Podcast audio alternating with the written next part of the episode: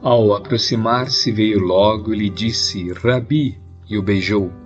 Marcos, capítulo 14, versículo 45. Com um beijo.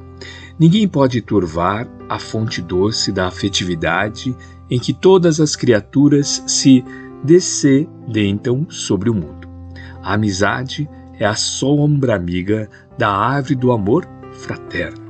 Ao bálsamo de sua suavidade, o tormento das paixões atenua os rigores ásperos.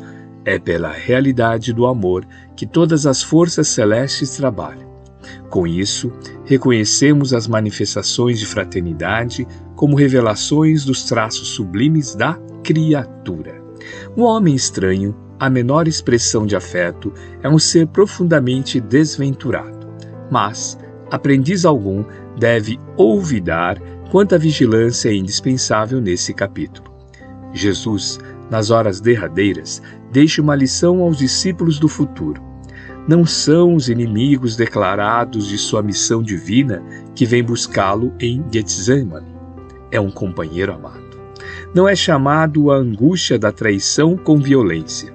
Sente-se envolvida na grande amargura por um beijo. O Senhor conhecia a realidade amarga. Conhecera previamente a defecção de Judas. É assim que me entregás? Falou ao discípulo. O companheiro frágil perturba-se e treme. E a lição ficou gravada no Evangelho, em silêncio, atravessando séculos. É interessante que não se veja um sacerdote do templo, adversário franco de Cristo, afrontando-lhe o olhar sereno ao lado das oliveiras contemplativas. É um amigo que lhe traz o veneno amargo. Não devemos comentar o quadro, em vista de que quase todos nós temos sido frágeis, mais que Judas, mas não podemos esquecer que o Mestre foi traído por um beijo. Emmanuel Psicografia de Francisco Cândido Xavier.